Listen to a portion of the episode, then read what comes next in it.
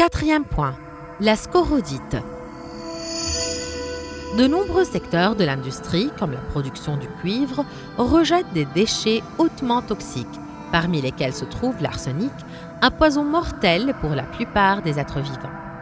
Il est généralement rejeté dans la nature et les pluies l'entraînent dans les nappes phréatiques qu'il pollue gravement. Peut-on arrêter son action? La réponse est en fait oui. Mais comment? La scorodite, qui est un minéral très répandu, est un arséniate de fer qui se caractérise par la stabilité de sa composition chimique. Cette dernière lui permet de ne pas se dissoudre dans l'eau naturelle. D'où l'idée des chercheurs de transformer l'arsenic en scorodite et de paralyser ainsi son action destructive sur l'environnement en stockant ce déchet toxique sous la forme de scorodite inerte. La scorodite a été découverte pour la première fois à Schwarzenberg, dans une région nommée la Saxe. Son nom dérive du mot grec scorodion qui signifie ail, car une fois chauffé, de l'ail,